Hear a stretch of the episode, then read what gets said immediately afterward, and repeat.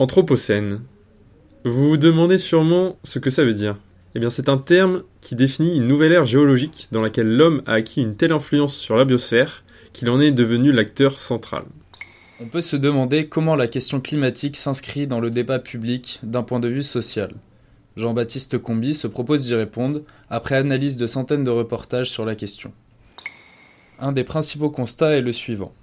Plus on parle de changement climatique dans les médias, moins on explique leurs causes et plus on s'attarde sur leurs conséquences.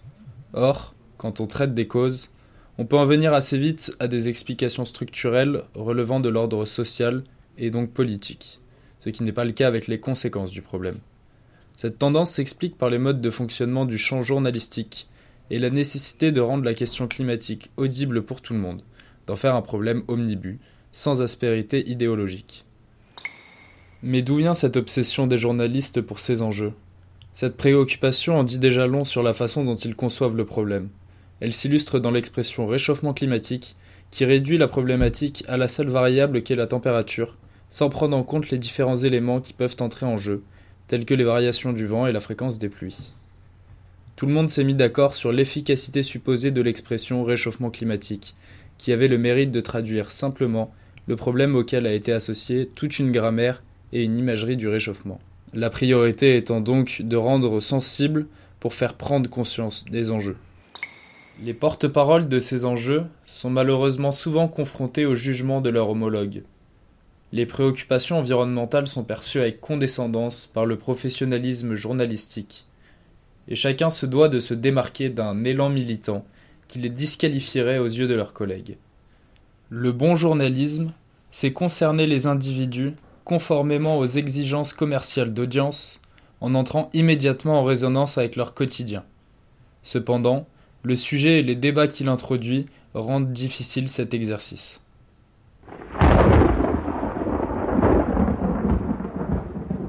Penchons-nous maintenant sur une analyse plus rationnelle de la controverse, à savoir la place de la science dans le débat. Quand un scientifique joue l'expert, il s'appuie sur un certain nombre de compétences et de ressources, telles que la capacité à parler simplement, à synthétiser et à hiérarchiser ses propos.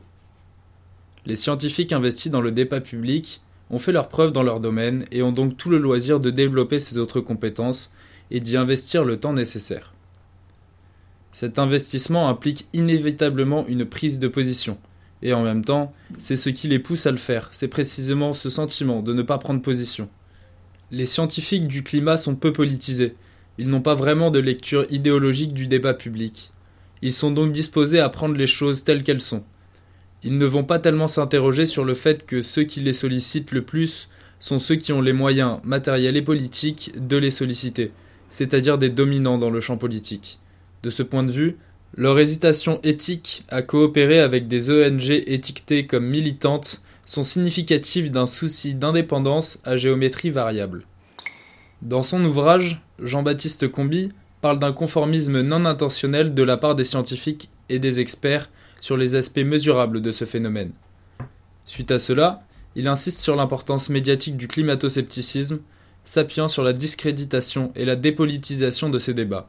Je cite en dénonçant des attitudes effectivement bien plus conservatrices que les leurs, les entrepreneurs conformistes du problème climatique dessinent un paysage propice aux lectures manichéennes les situant du bon côté, celui de la lutte pour l'avenir de la planète. Ce sont donc ces valeurs progressistes qui confortent ces détraqueurs dans leur contribution au maintien de l'ordre établi. Le concept d'éco-citoyenneté est basé sur une morale de classe sociale. Celle-ci étant portée par des catégories de population qui, bien que plus sensibilisées, ont un mode de vie plus polluant. Le paradoxe étant que ceux dont les styles de vie émettent le plus de gaz à effet de serre, à l'échelle d'une année, sont aussi les plus disposés à adhérer à la morale éco-citoyenne et à la mettre en œuvre. En contrepartie, ceux dont les modes de vie contribuent le moins à la détériorisation des écosystèmes sont non seulement les premières victimes des nuisances environnementales, mais sont aussi tenus à distance de ces enjeux, sur lesquels ils ont pourtant bien des choses à dire. On va souvent mettre en avant des modifications de petits gestes concernant l'alimentation, le logement ou la consommation, ce qui permet, tout en gardant le même style de vie, de valoriser le verdissement ici ou là de certains comportements.